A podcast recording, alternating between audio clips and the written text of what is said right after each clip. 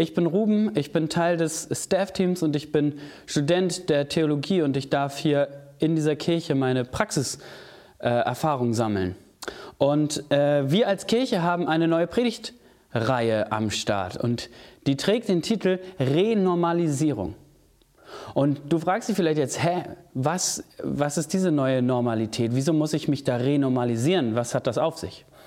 Und als wir ähm, uns darüber Gedanken gemacht haben, wie wir diese neue Predigtserie nennen, da haben wir an dieses Bild gedacht ähm, eines Mannes oder einer Frau, die aus dem Gefängnis kommt.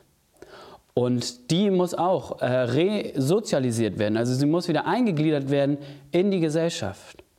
Und wenn wir jetzt so aus diesen 18 Monaten Lockdown, aus dieser Corona-Zeit jetzt so langsam gerade so raus ähm, kommen, wo wir so langsam wieder ein Licht am Horizont sehen, dann hat das auch etwas damit zu tun, dass wir uns an diese neue Normalität gewöhnen müssen. Wir kommen aus einer Zeit, wo Kontaktbeschränkungen herrschen, die vielleicht auch immer noch herrschen, aber wir kommen auch aus einer Zeit, wo es Reisebeschränkungen gab, wo es plötzlich Homeoffice gab, wo es ähm, Homeschooling gab. Und so langsam sehen wir so, man darf sich wieder mit mehr Leuten treffen. Äh, die äh, Infektionszahlen sinken, aber die Impfzahlen steigen dafür und so langsam entwickelt sich da so eine neue Normalität.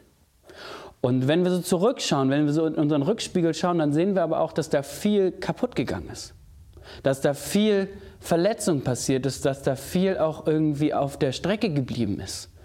Wir sehen das vielleicht in unserem Alltag, in unseren Beziehungen zu Freunden, zu Freundinnen, dass da vielleicht echt manche Beziehungen echt drunter gelitten haben dass da vielleicht Verletzungen passiert sind, auch in der Familie oder in unseren Familienumfeldern. Äh, aber auch vielleicht in unseren Ehen, dass wir sehen, dass da vielleicht Ehen kaputt gegangen sind durch diese Zeit, aber dass da vielleicht auch echt in unseren Ehen das echt geknirscht hat. Und durch diese neue Predigtserie wollen wir so gemeinsam den Blick so nach vorne richten und wir wollen sehen, wie wir da durch diese neue Normalität hindurchgehen können, wie wir da mutig als Kirche reingehen können, wie wir da Veränderungen erleben können durch das, was hinter uns liegt, was passiert ist und wie wir auch vielleicht erfahren können, wo Gottes Plan in diesem Chaos, was vielleicht um uns herum noch herrscht, wie wir das sehen können und erleben können und wie wir auch als Kirche für unsere Stadt, für die Stadt Hamburg ein, ja, ein Lichtblick sein können. Und bevor Daniel uns gleich hineinnehmen wird in das erste Thema dieser neuen Serie, möchte ich noch mit uns beten. Jesus, danke für diese neue Normalität, die da so am Horizont aufblitzt. Danke für diesen Gottesdienst, danke für diese neue Predigtserie und lass uns verstehen, was dein Plan ist in diesem ganzen Chaos, in dieser neuen Normalität, wo wir auch als Kirche da neu äh, hervorgehen können. Danke, dass du diesen Gottesdienst benutzen möchtest, um zu uns zu sprechen. Und ähm, lass uns hören und verstehen, was du uns heute ganz persönlich sagen möchtest. Amen. Gleich bei Tagesanbruch, nachdem der gesamte Hohe Rat, die führenden Priester mit den Ältesten und den Schriftgelehrten über das weitere Vorgehen beraten hatten, ließen sie Jesus fesseln und abführen und übergaben ihn Pilatus. Pilatus fragte ihn, Bist du der König der Juden? Du selbst sprichst es aus, erwiderte Jesus. Die führenden Priester brachten nun viele Beschuldigungen gegen ihn vor. Da wandte sich Pilatus nochmal an ihn. Hast du darauf nichts zu sagen? Siehst du nicht, was sie dir alles vorwerfen? Doch zu seinem Erstaunen gab Jesus keine Antwort mehr. Nun war es so, dass Pilatus an jedem Passafest einen Gefangenen freiließ, den die Juden selbst bestimmen durften. Damals saß ein gewisser Barabbas zusammen mit einigen anderen Anführern im Gefängnis. Sie hatten bei einem Aufstand einen Mord begangen. Als jetzt eine große Menschenmenge zu Pilatus hinaufzog und ihn bat, wie üblich jemanden zu begnadigen, fragte er sie, Wollt ihr, dass ich euch den König der Juden freigebe? Denn es war ihm klar geworden, dass die führenden Priester Jesus nur aus Neid an ihn ausgeliefert hatten. Doch die führenden Priester wiegelten das Volk dazu auf, stattdessen die Freilassung des Barabbas zu fordern. Da wandte sich Pilatus von neuem an die Menge. Und was soll ich mit dem tun, den ihr den König der Juden nennt? wollte er wissen. Lass ihn kreuzigen, schrien sie zurück. Was für ein Verbrechen hat er denn begangen? fragte Pilatus. Aber sie schrien nur noch lauter, lass ihn kreuzigen! Pilatus wollte die Menge zufriedenstellen, darum gab er ihm Barabbas frei. Jesus hingegen ließ er auspeitschen und übergab ihn den Soldaten zur Kreuzigung.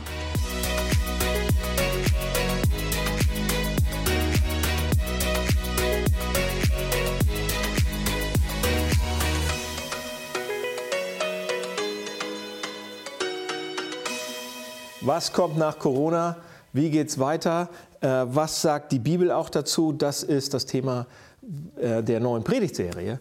Und ähm, wie kommen wir mit dieser neuen Normalität zurecht, wenn alles wieder ein bisschen besser wird, wenn es so die, die Post-Corona-Zeit, wenn die anbricht, äh, was äh, müssen wir vielleicht noch aufarbeiten als Familie oder als Paar ähm, oder mit den Kindern besonders? Was brauchen die jetzt in der Post-Corona-Zeit? Oder ähm, was ist für uns wichtig als Kirche? Was ist für uns wichtig ähm, als Menschen, die in dieser Stadt leben? Ähm, und das, das, fragen wir in dieser neuen Serie bis zum Sommer. Äh, da geht es um die Renormalisierung. Ich habe Ruben schon gehört, was es da bedeutet, was wir uns dabei gedacht haben. Und äh, die Frage ist, was gibt Gott uns an die Hand, um mit diesen Umständen zu leben? Ja? Und heute ist der Auftakt der Serie. Heute ist die erste äh, Predigt dazu. Und es geht heute um ein Thema, das es ehrlich gesagt schon vor Corona gegeben hat.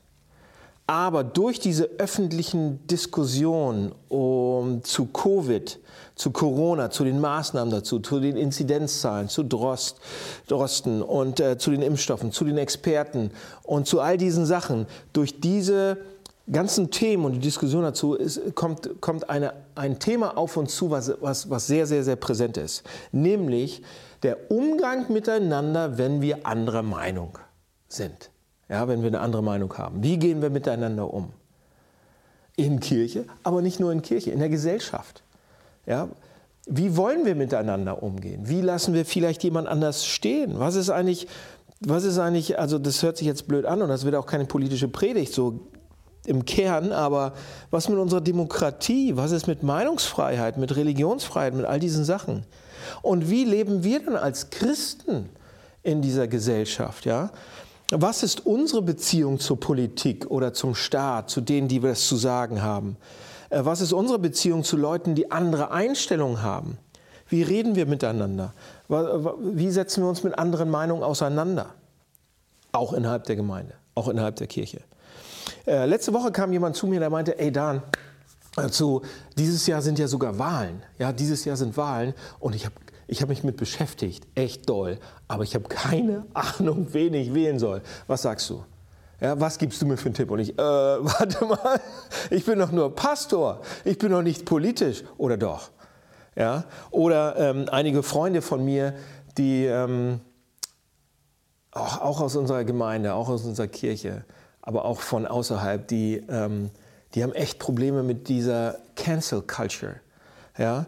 Das heißt, man hat eine andere Meinung, politisch, gesellschaftlich, wo auch immer, und man mit, wird sofort ignoriert dann oder gegebenenfalls nach der Diskussion ignoriert. Andere Meinung zur Politik, zu Gender, zu Familie, zu Moral, was auch immer. Und man wird ignoriert, man wird gecancelt sozusagen. Und einen zivilisierten Diskurs, bei dem nicht sofort die Bomben aufeinander geworfen werden. So. Also man könnte sagen, zivilisierte Meinungsverschiedenheit ist selten geworden. Äh, überall in der Landschaft. So, und jetzt ist die Frage, was sagt die Bibel dazu? Ähm, vielleicht für euch, die ihr das erste Mal äh, hier sowas seht oder die ihr sagt, oh, ich bin, weiß auf jeden Fall, dass ich kein Christ bin, aber ich gucke mir das mal an, weil mich das interessiert, ähm, dann, dann ist es vielleicht für euch auch interessant, weil ich sage es ich sage es uns Christen, aber vielleicht auch euch, was sagt die Bibel eigentlich zu so einem Thema? Sagt ihr überhaupt was zu dem Thema? Wo stehen wir da als Christen? Oder besser, wo sollten wir stehen? Ja? Was gibt uns Jesus damit an die Hand? Sollten wir mitmachen oder weggucken? Oder ähm, sollten wir gewinnen um jeden Preis? Und Leute, das Thema ist absolut aktuell, richtig aktuell. Vor einigen Tagen gab es einen Artikel in der FAZ von äh, Professor Kielmannseck. Der ist Polit Politikwissenschaftler an der Uni in Mannheim.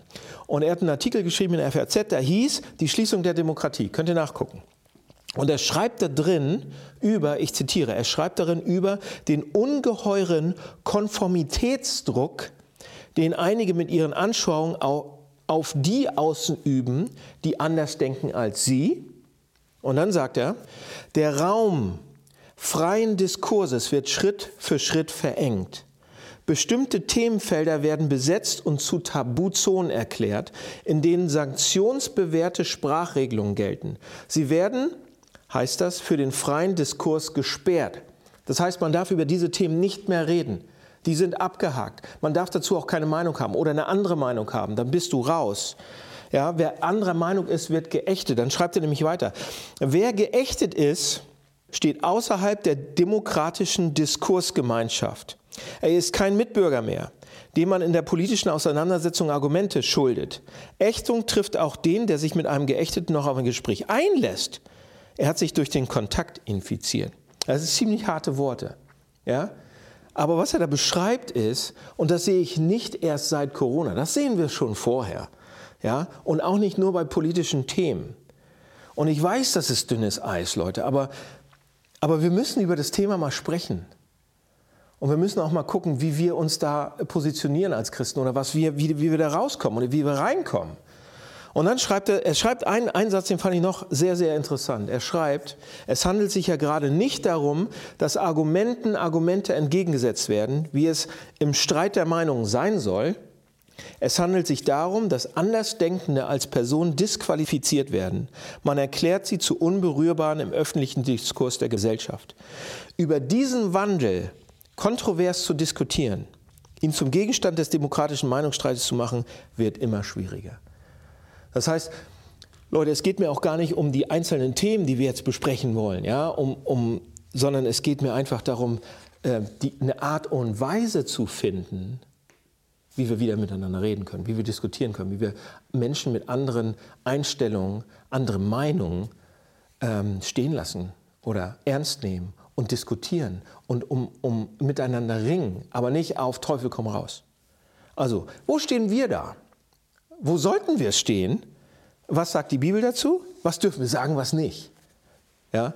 Und dazu ähm, haben wir vorhin einen Text gehört aus äh, Markus 15. Den sehen wir uns das erste, den sehen wir uns jetzt mal an. Und da ist Jesus, das erste Mal kommt er in Kontakt mit, mit, nicht mit religiösen Machthabern, sondern mit politischen Machthabern oder gesellschaftlichen Machthabern. Ja? Er steht sozusagen vor dem Staat, vor dem römischen Staat. Das erste Mal sehen wir das da. Und die Frage kommt auf dann, wenn wir so Jesus sehen, was ist eigentlich die Beziehung von Jesus und Pilatus? Ja, was ist diese Beziehung von einem Rabbi und einem, und einem Politiker oder einem Rabbi und einem Statthalter? Was ist die Beziehung von, von Christentum und Regierung? Was ist die Beziehung von Kirche und Staat? Was ist deine Beziehung zu dieser Gesellschaft? Also Jesus steht da vor Pilatus Pilatus, muss man sagen, der hatte die politische Macht, der war von in Israel, äh, Israel war besetzt von den Römern, er war von den Römern eingesetzt und er musste sozusagen, das war kurz vor Jesu Todesurteil, er musste dieses Gerichtsurteil oder dieses Todesurteil bestätigen, dies konnten die Juden nicht alleine und diesen Tod freigeben. Und in diesem, in diesem Disput oder in diesem Gespräch stellt Pilatus drei Fragen. Und an diesen Fragen würde ich gerne mich langhangeln und, und euch zeigen, was Jesu oder was Gottes Meinung ist, wie wir mit äh, Regierung oder Politik oder Gesellschaft umgehen als Christen. Ja? Er fragt drei Fragen. Bist du der König der Juden? Warum wehrst du dich nicht? Und er fragt dann die Menschenmenge danach, was sollen wir mit dem König tun? Okay? Lasst uns mal reingucken und ich glaube, dass wir dann ein bisschen besser verstehen, was Jesus hier äh, über Christentum und Politik oder Christen und Gesellschaft uns sagen will und mitgibt. Also erste Frage, bist du der König der Juden? Und da sehen wir in Vers 2, da fragt Pilatus, bist du der König der Juden? Und das ist keine theologische Frage, überhaupt nicht. Nicht ein bisschen. Er, er, er fragt nicht, bist du der prophezeite Messias äh, in den hebräischen Schriften, sondern Pilatus ist das egal, das ist überhaupt nicht wichtig. Er sagt, bist du der König? Bist du der Herrscher der Juden sozusagen? Bist du in irgendeiner Form politischer Anführer? Wird deine Bewegung irgendeine politische Macht ausüben wollen oder gesellschaftliche Implikationen haben? Ja, wirst du Führer irgendeinen Einfluss in der Politik oder in die politische Macht haben wollen? Das ist seine Frage. Das ist, was er wissen will. Und für uns ist das entscheidend äh, zu sehen, dass Jesus hier, und das ist spannend, eine absichtlich eine zweideutige Antwort gibt. Warum ist es zweideutig? Seht ihr, kurz vorher war vom Rat von den religiösen Leuten und die haben also die, die Machthaber, die religiösen Machthaber, und die haben gefragt, bist du der Christus? Bist du der König, der Sohn des Höchstgelobten? So fragen sie ihn. Und Jesus sagt, ja, absolut, habt ihr absolut recht. Er, er kann es nicht deutlicher sagen. Er, klarer konnte es auch überhaupt nicht ausdrücken. Er sagt, ich, ja, ich bin der Christus, ich bin der Messias, ich bin der Erlöser, ich bin der Sohn des Hochgelobten, ich bin der Sohn Gottes, ich bin der Menschensohn, ich bin der Richter, ich bin Gott. Glasklar sagt er das. Hammer. Und deshalb ist das ein unglaublicher Kontrast zu diesem Text hier. Warum? Der ist nur ein paar Verse später und als Pilatus fragt, bist du der König der Juden, sagt Jesus, du sagst es. Was? Das ist doch keine Antwort. Ja, was bedeutet das? Was will er damit sagen? Pilatus sagt auch, ey, was meinst du damit? Das ist doch, das ist weder eine Verneinung noch eine Bejahung, noch eine Bestätigung. Pilatus stellt eine Frage, eine ernst gemeinte Frage und er sagt, ja, du sagst es. Äh, ja, was sage ich jetzt? Was? Ja oder nein? Also ähm, Jesus hätte ja sagen können, nein, nein, nein, natürlich bin, bin ich kein politischer äh, Führer, ich weiß, was du meinst, natürlich bin ich kein König, so, ähm, der Macht ausüben will und das Land führen will. Ich bin doch nur ein spiritueller Mensch. Ich bin hier, um den Leuten nichts von Politik äh, zu erzählen, sondern äh, den Leuten spirituellen Frieden und Glück zu geben. Ja? Und dass sie ein persönliches gutes Leben haben und dass sie gutes Leben kommen, aber ich will in keinster Form politische, politischen Einfluss oder diese, diese, in, in dieses politische System irgendwie ähm, formen. Das sagt er nicht. Also diese Sachen sagt er nicht. Ja, er sagt nicht, nein, nein, nein, nein, nein, ich bin kein politischer Führer. Aber er sagt auch auf der anderen Seite nicht, ähm, dass er ganz, ganz klar ein politischer Führer ist. Er sagt gar nichts. Er sagt, ja, du sagst es.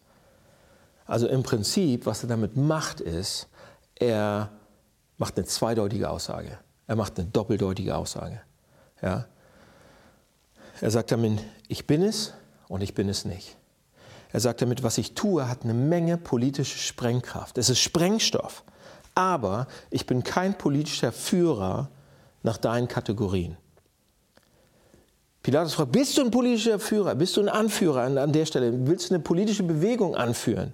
Und die Antwort, die Jesus gibt, ist Ja und Nein. Bist du der König der Juden? Ja und nein. Bist du ein politischer Anführer? Ja und nein. So was sagt Jesus damit? Was sagt er für uns? Was bedeutet das für uns? Seht ihr, auf der einen Seite, und das kurz, kurz zu machen, wir haben nicht ewig Zeit, deshalb, auf der einen Seite sagt, er, sagt Jesus damit, ja, ich bin. Das heißt für uns, ja, ihr auch, mischt euch ein, mischt euch politisch, gesellschaftlich ein, engagiert euch, habt eine Meinung, stellt die nicht zurück. Ihr habt eine Meinung, wenn ihr mit mir zusammen seid. Ja? Und Seid, auch, seid, seid Teil dieser Gesellschaft, bezahlt eure Steuern, entzieht euch nicht, übernehmt Verantwortung. Auf der anderen Seite sagt er aber auch, nein, ich bin kein politischer Führer. Und damit sagt er, stimmt keinem Staat zu, der totalitäre Ansprüche auf euch erheben will.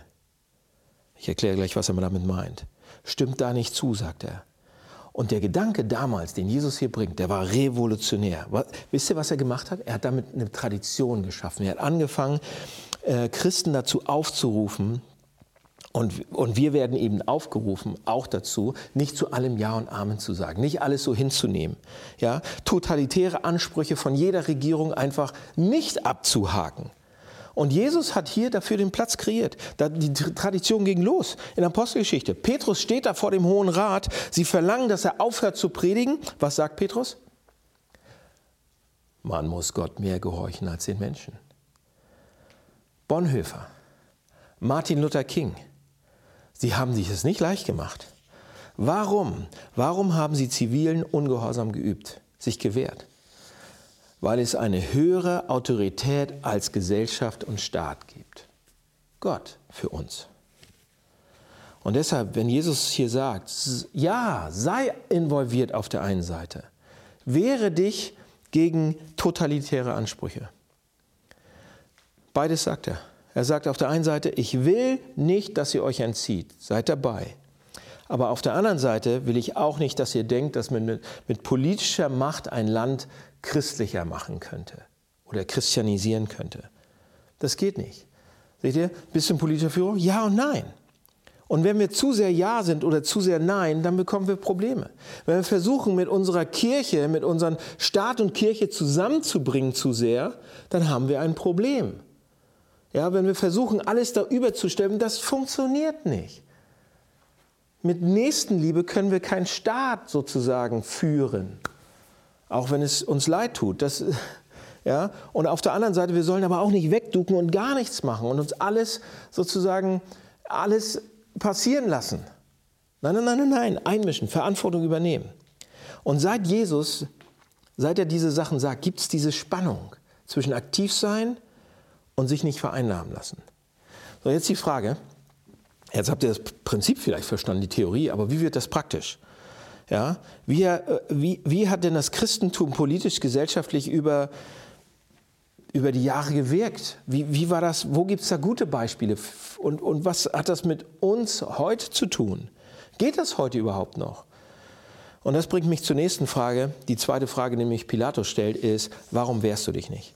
Seht ihr in Vers 3 und 4, die hohe Priester beschuldigten ihn ja äh, wegen vieler, vieler Sachen. Ja, und Pilatus sieht das und fragt, Jesus, die haben dich be beschuldigt, willst du dich nicht, willst du nicht antworten? Willst du nicht sagen, dass, die, dass das nicht stimmt oder so?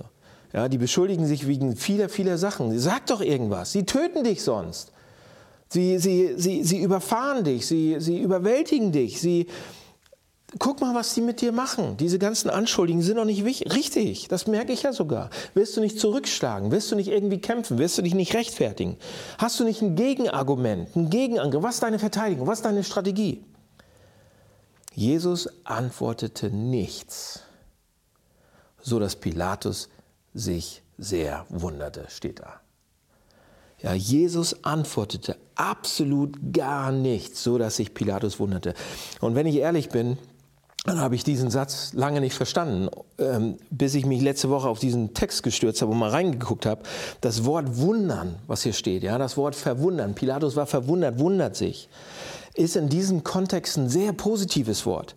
Pilatus sagt hier nicht, äh, was ist denn das für einer, du Idiot, äh, ja, du bist ja ein Weichei. Ähm, Wehr dich mal ein bisschen, komm, komm mal aus dem Knick. Ne, das ist das Wunder nicht. Sondern das, was hier als Bewundern positiv ausgedrückt wird, ist eher Bewundern, ein Bestaunen. Pilatus hat gesehen, was Jesus macht da und das hat ihn total verwundert. Ich glaube, er sieht den oder hat den Kontrast gesehen zwischen Jesus und seinen Gegnern. Ja, seine Gegner, Jesu Gegner waren wild und rasend und hatten solche Angst, dass Jesus irgendwie davonkommen würde. Und Jesus war so ruhig. Ja? Die Gegner von Jesus, die Feinde, haben, haben ihre Macht benutzt, alles, was sie hatten, um Jesus zu schaden. Aber Jesus legt seine Macht nieder, komplett, um seinen Gegnern zu vergeben. Also, Leute, das sind zwei Sachen, die wir sehen bei Jesus. Wir sehen auf der einen Seite diese neue Ruhe, diesen Frieden und ein neues Modell, wie man mit Macht umgehen kann. Seht ihr, Jesus hat Macht losgelassen, um seine Feinde zu gewinnen. Jesus hat das Gewinnen losgelassen, um seine Gegner zu gewinnen und sie zu Freunden zu machen, hoffentlich.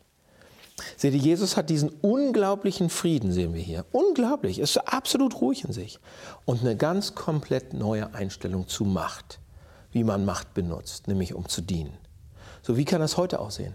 Seht ihr, in diesem Artikel von Professor Kielmanns Eck, den ich vorhin zitiert habe, da schreibt er in seinem Artikel, oder zumindest ist das impliziert, wenn man äh, reinguckt und wenn man durchliest, dann findet man das auch. Und die Wörter stehen, dass es auf jeden Fall klar und deutlich bei diesen ganzen Meinungsverschiedenheiten um Machtansprüche geht, um Machtkämpfe geht. Er nennt es auch Herrschaftsansprüche.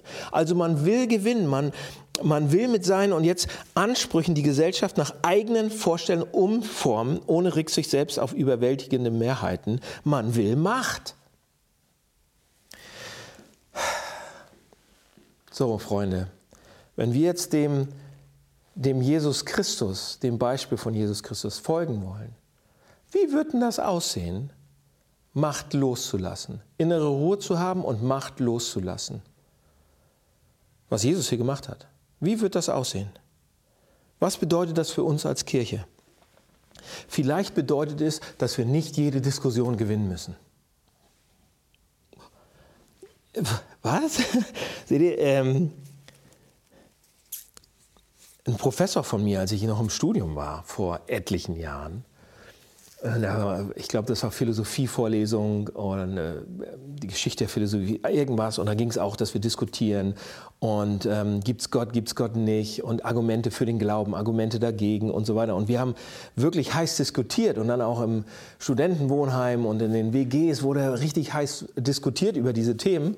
Und der Professor, irgendwann hat er uns zur Seite genommen äh, als, als Studiengang und hat gesagt, ähm, das ist super, dass sie, dass sie Argumente haben und dass sie die verteidigen können und dass sie Apologie betreiben und all diese Sachen. Aber haben sie im Kopf, sie müssen diese Argumente nicht gewinnen. Mit den besten Argumenten erzeugt man keinen Glauben. Mit schlechten Argumenten zerstört man Glauben, ja, aber selbst wenn wir die besten haben, das können wir nicht machen. Deshalb, sie müssen nicht gewinnen. Jemand anders hat gewonnen. Vielleicht ist, ist es auch was für uns heute, dass wir nicht jede Diskussion gewinnen müssen, sondern eine Ruhe haben und sagen, jemand anders hat gewonnen, ist okay. Vielleicht bedeutet das für uns als Kirche, dass wir Menschen nicht mehr ignorieren, äh, die anders sind als wir oder die eine andere Theologie haben als wir oder die eine andere Ethik haben als wir, die anders denken als ich. Ja, es fällt uns leicht, gleich in diese Straße einzubiegen, die alle anderen auch gehen und sagen, nee, wollen wir nicht, der ist rechts, der ist links, na, ich bin raus. Ja? Oder vielleicht bedeutet es für uns als Kirche, Menschen willkommen zu heißen in unserer Mitte mit wirklich radikalen anderen Einstellungen und radikal anderen Vorstellungen. Oh, das ist unangenehm, oder? Das mögen wir nicht so richtig. Wie soll das als Gemeinschaft denn gehen? Vielleicht bedeutet es auch, dass unsere Aufgabe jetzt zu dieser Zeit in dieser Stadt ist, Räume und Möglichkeiten zu schaffen, damit man einen zivilen Diskurs führen kann und damit man sich danach nicht nur noch einigermaßen in die Augen gucken kann, sondern damit man sich danach auch wieder mögen kann obwohl wir heiße Themen besprochen haben, obwohl wir komplett anderer Meinung sind, andere Weltbilder, andere Ideologien haben an, an vielen Themen. Und Leute, es gibt da bestimmt noch viele, viele, viele andere Beispiele, was wir machen könnten, wie wir Kirche für andere sein könnten. Sind wir Kirche für andere? Leute, einer der Gründe, warum wir das vielleicht können, ist ein innerer Frieden, den wir bekommen von Jesus. Ähm, den, den Jesus auch hatte, als er vor Pilatus stand. Und auch, dass wir eine andere Einstellung zu Macht bekommen, zu persönlicher Macht. Jesus hatte diesen Frieden und diese Macht. Und Jesus gibt so einen inneren Frieden und so eine Einstellung zu Macht. Seht ihr, er wird gefragt, bist du ein, bist du ein gesellschaftlicher Führer? Bist du, hast, willst du Politik, willst du Einfluss haben? Ja und nein. Und das führt mich zur letzten Frage. Wie kriegen wir, ja, all diese Themen und so weiter. Letzte Frage. Wie kriegen wir so einen inneren Frieden, wie Jesus den hatte? Und wie bekommen wir so eine Einstellung zu Macht? Nämlich sie loszulassen, um zu dienen. Wo kriegen wir das her? Und das bringt mich zum letzten Punkt und zur letzten Frage, nämlich Pilatus dreht sich um und fragt das Volk, was sollen wir mit ihm machen? Die dritte Frage im Text, was sollen wir mit dem König tun? Das ist die letzte Frage. Ähm, seht ihr, da steht, was jetzt passiert hier im Text ist, die Römer hatten zwei Unruhestifter eingesperrt sozusagen. Und es kam dieses große Fest. Also stellt Pilatus sich jetzt vor die Menschenmenge hin, nachdem er mit Jesus gesprochen hatte, mit diesen beiden Gefangenen, lässt sie hochkommen und Pilatus sagt, ihr wisst, dass ich zu dieser Zeit des Jahres euch immer einen Gefallen an, ähm, tue. Ja? Ich bin großzügig für die Juden und ich tue euch einen Gefallen. Ich will, dass ihr wisst, dass ich euch liebe, ihr Juden. Das hat er gesagt. Ja? Und einige von meinen besten Freunden sind Juden, sagt der Pilatus hier. Also, ich werde euch einen von diesen Männern freilassen. Welchen wollt ihr haben? Hier ist Jesus Barabbas, der hieß übrigens auch Jesus mit dem Vornamen. Jesus Barabbas oder Jesus von Nazareth. Also Jesus hat äh, Pilatus hatte hier zwei Jesuses stehen. Ja, die hatten den gleichen Vornamen. Also macht Pilatus weiter. Hier habt ihr also Barabbas. Er hat das System niedergebrannt, getötet, gemordet. Wollt ihr ihn haben? Und auf der anderen Seite habe ich Jesus, der behauptet, der Sohn Gottes zu sein. Ich habe ihn verhört und alles, was ich gehört habe, alles, was ich sagen kann, ähm, dass wegen ihm einige Menschen, tote Menschen wieder lebendig sind, dass einige taube Menschen wieder hören können, dass einige blinde Menschen wieder sehen können. Ja, dass er ein paar tausend Menschen satt gemacht hat. Also wollt ihr den, der Zerstörung bringt oder den, der Leben bringt? Wollt ihr den, der alles niederbrennt oder den, der Kranke gesund macht? Welchen soll ich freilassen? Barabbas oder Jesus? Und mit einer Stimme schreien sie alle, gib uns Barabbas, tausch ihn aus. Tausch die beiden. Seht ihr, als Pilatus fragt, was soll ich mit ihm tun? Da ruft die Menge, du hast doch einen schuldigen Mann da drinne, Barabbas nämlich, einen Aufständischen wegen Mordes schuldig gesprochen. Du hast einen Schuldigen und du hast einen Unschuldigen. Tausch die aus. Seht ihr, und das ist die letzte Frage von Pilatus. Was hat dieser Mann denn getan? Seht ihr das im Text in Vers 14? Was hat der Mann getan? Und seht ihr auch, dass die Leute die Frage komplett ignorieren? Sie schreien, kreuzige ihn, tausch sie aus. Was hat dieser Mann getan? Kreuzige ihn. Sie beantworten die Frage nicht mal. Das ist eine Art und Weise zu sagen, nämlich, wir wissen, er ist unschuldig, aber wir wollen ihn tot. Hier ist der Unschuldige und da ist der Schuldige. Tausch sie aus. Stell den Unschuldigen dahin, wo der Schuldige sonst stehen müsste. Nimm den Schuldigen und stell ihn dahin, wo der Unschuldige stehen würde. Nimm den Unschuldigen, bestraf ihn, nimm den Schuldigen und lass ihn frei. Austausch. Leute, und wie viel klarer, wie viel klarer könnte Markus das hier eigentlich im Evangelium beschreiben? Denn darum ging es bei Jesus, darum ging es bei, bei dem Tod von Jesus. Das ist, der, das ist der Kern, das ist der Punkt, der Austausch am Kreuz. Leute, der Austausch am Kreuz, ich sage das mal so, ist noch viel tiefer und umfassender. Ähm, denn jetzt wird es persönlich für mich. Am Kreuz wird es persönlich. Denn eigentlich hänge ich dort. Eigentlich hätte ich bestraft werden müssen. Ich habe nämlich einiges auf dem Kerbholz. Und jetzt sagt ihr, ja Dan, du hast doch nichts auf dem Kerbholz. Ihr wisst nichts von mir. Ich müsste da hängen. Ja, du bist ja Pastor. Nein. Warum? Weil mir Gott oft egal ist. Weil ich mein eigenes Ding mache. Weil ich meine Macht ausspielen will gegenüber meinen Kindern, meiner Frau, meinem Hund und meinen, meinem Staff und dieser Kirche und dieser Stadt. Weil ich mir selbst der Wichtigste bin weil ich mich um mich selbst am meisten kümmere. Weil ich mache, was ich will. Und wenn ich heute, dann morgen. Ich bin mir wichtiger als alles andere. Und dadurch verletze ich Leute. Dadurch suche ich meinen eigenen Vorteil und will auch immer gewinnen. Ich suche meinen Willen. So, und jetzt hat Jesus Christus, ich hänge da eigentlich, aber Jesus Christus, das ist das Evangelium, das ist der Kern des Christentums, hat diesen Platz eingenommen. Er hat meine Schuld, das, was ich falsch gemacht habe, auf sich genommen. Er hat meine Sünde sozusagen, meine Schuld, das, was ich mir zu Schulden kommen lassen, auf sich genommen. Er hat alles Böse, Schlechte auf sich genommen. Und er wurde behandelt, wie ich eigentlich hätte behandelt werden müssen. Er starb, damit ich nicht das sterben muss. Er starb, damit ich leben kann in Ewigkeit. Er wurde gefangen, damit ich freikommen kann. Das ist ein Austausch. Der Unschuldige wird bestraft und der Schuldige, ich komme frei. So, und das ist die Antwort auch, Leute, auf die Frage, wo bekommst du die Kraft her? Wo bekommst du die Kraft her, so zu sein und so zu handeln wie die, wie die ersten Christen vielleicht, wie Christus selbst? Seht ihr, wenn ich das mir auf der Zunge zergehen lasse,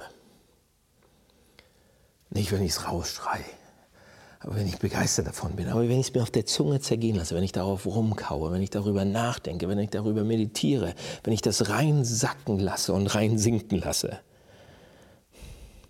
dass wenn ich Jesus Christus sehe und ihn mir angucke, wie er stellvertretend sich hingibt, wie er, wie er meinen Platz einnimmt, damit es mir gut gehen kann, wie er deinen Platz einnimmt, damit es dir gut gehen kann. Dann wird es persönlich. Du und Jesus, ich und Jesus. Seht ihr, im, Christ, im, im Zentrum des, der, des christlichen Verständnisses hiervon steht nicht ein Mann, der auf sein Pferd steigt und losreitet und Macht hat und sagt, ah, Schaka, ich bin gekommen und ich rette euch. Ja, das hat er nicht gemacht. Im Zentrum steht ein Mann mit Nägeln in den Händen, der sich hat schlagen lassen für uns, der alle Macht abgibt. Seht ihr, viele Menschen verachten sich heute. Und ihr denkt, warte, Dan, wirklich, wir verachten uns doch nicht. Doch, soll ich euch sagen, die Konservativen verachten die Liberalen. Und zwar ordentlich. Könnt ihr überall sehen. Und die Liberalen verachten die Konservativen. Die denken nämlich nicht nur, dass sie falsch liegen, sondern sie fühlen sich komplett auch überlegen und besser als der andere. Man verachtet einander. Leute, aber wenn ihr das hier anfangt zu glauben, wenn ihr Christen werdet, das ist, wenn ihr Christen werdet, wenn ihr das anfangt zu glauben, dass ein Austausch für euch passiert ist, dass Jesus Christus für euch am Kreuz hängt und dass ihr komplett frei seid, dass ihr euch nicht mehr beweisen müsst, dass ihr nicht mehr besser sein müsst, weil ihr schon gut seid in ihm. So, wenn, wenn ihr das begreift, wenn ihr Christen werdet und ihr trefft dann jemand, der anders ist als ihr, wisst ihr, was dann passiert? Zuerst einmal, diejenigen, die, die, die ähm, Diejenigen, die euch unterlegen sind oder unterlegen waren, wenn ihr realisiert, dass ihr allein aus Gnade gerettet seid, dann könnt ihr sie nicht mehr verachten. Dass ihr allein daraus gerettet seid, weil jemand anders was für euch getan hat, dass es nicht an euch liegt, dann könnt ihr niemanden mehr verachten, der auch schlechter ist als ihr oder nicht so viel drauf hat wie ihr. Und ihr könnt auch nicht mehr auf Leute runterschauen, weil ihr wisst, ihr seid selbst Sünder aus Gnade gerechtfertigt. Und für all diejenigen, die anderen, ja, für diejenigen, die besser sind vielleicht als ihr, wo, wo ihr sagt, oh, die, da habe ich aber Respekt vor und oh, ja, und ihr wisst, ihr seid durch Jesus Christus komplett angenommen, komplett unendlich geliebt und anerkannt und steht in seinen Augen als Held da. Deshalb braucht ihr nicht mehr eingeschüchtert sein von irgendjemand, der euch versucht mit Argumenten oder mit äh, Politik oder mit irgendwas runterzumachen. Plötzlich habt ihr eine komplett andere Einstellung zu Leuten. Ihr könnt niemanden verachten mehr und ihr braucht auch von niemandem mehr Angst zu haben. Und ihr sagt, ich bin ein Christ. Ja, dann, ich bin das, aber ich bin manchmal immer noch so wie vorher. Ja, wisst ihr warum? Weil das Evangelium an diesen Stellen noch nicht richtig durchdacht worden ist, weil es immer noch nicht reingearbeitet werden muss. Deshalb erzähle ich es euch jeden Sonntag, weil es in jede Lebenslage rein muss. Das Evangelium gebündelt in eine Lebenslage. Und es wird euch, es wird uns verändern. Es wird unsere Einstellung zu anderen Völkern, zu anderen Rassen, zu anderen Nationen, zu anderen Menschen verändern andere Hautfarbe. Es wird unsere Einstellung zu unseren Eltern verändern. Ha! Für viele von euch. Es wird eure Einstellung zu Politik und Wirtschaft, zu eurem Job verändern. Es wird eure Einstellung zu Sexualität verändern. Es wird eure Einstellung zu Ethik und Moral verändern. Es wird eure Sicht auf materielle Dinge, auf Geld verändern. Alles wird sich verändern. Das Evangelium hat so eine Sprengkraft und auch politische Sprengkraft, auch gesellschaftliche Sprengkraft. Merkt ihr das? Aber es geht nicht um Herrschen. brauchen wir nicht mehr. Es geht um Dienen. Seht ihr, er hat seine Kraft verloren und seine Macht komplett. Er hat im Tod alles auf sich gezogen, unsere Krankheit, unsere Bosheit, alles. Jesus hat das für mich gemacht und das ist das Evangelium. Seht ihr, das Evangelium ist gute Nachricht. Nicht, weil wir gewinnen oder weil wir die besseren Argumente haben oder mehr Macht haben, sondern das Evangelium ist gute Nachricht weil Jesus Christus für uns gestorben hat und dieser Austausch passiert ist. Und ich mich nicht mehr besser fühlen muss als andere und darf und sollte, aber ich auch in seinen Augen etwas unglaublich Großartiges bin, wegen Jesus Christus. Seht ihr, und da kriege ich einen inneren Frieden. Da denke ich, wow. Und da kriege ich eine andere Sicht von Macht und kann auch mal verlieren und kann auch mal andere stehen lassen und trotzdem eine Meinung haben. Es geht nicht hier, dass ich keine Meinung mehr habe. Ich habe eine sehr klare Meinung zu vielen Themen. Aber ich schaue auf Jesus und schaue, wie er versucht, Leute zu gewinnen, indem er seine Macht und seine Stellung aufgibt, ohne seine Meinung zu verlieren und dient und dient und dient bis zum Tod. So, ist Jesus ein politischer Führer? Sagt uns das was? Er, ja, er ist der größte politische Führer aller Zeiten. Und er ist der kleinste politische Führer aller Zeiten, der am niedrigsten. Das heißt, die Antwort ist ja und nein. Ich hoffe, das hilft uns, wenn wir jetzt in die Nach-Corona-Zeit mit vielen verschiedenen Meinungen in Kontakt kommen, die uns nicht passen, die auch verrückt sind. Leute, schaut aufs Kreuz, schaut auf Jesus. Ich wünsche mir, dass wir so eine Gemeinde werden. So eine Gemeinde mit so offenen Armen, aber die so klar ist, die so Gnade im Mittelpunkt hat, dass wir uns nicht über jemanden rüberstellen können, aber dass wir mutig sein können und Jesu Standpunkt und den Standpunkt Gottes hier vertreten können, auch wenn sie uns nicht mögen. Lass uns beten. Jesus, äh, das ist wieder mal, äh, meine Güte, hast du einen Anspruch. Und das ist ähm, unglaublich und schwer. Wir brauchen dich dafür.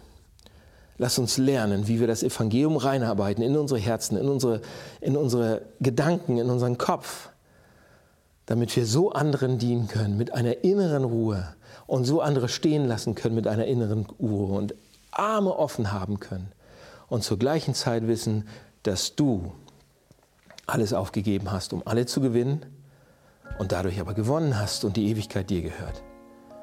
Oh Mann, Jesus, ähm, hilf uns dabei, heute diese Stadt zu verändern mit deinem Evangelium.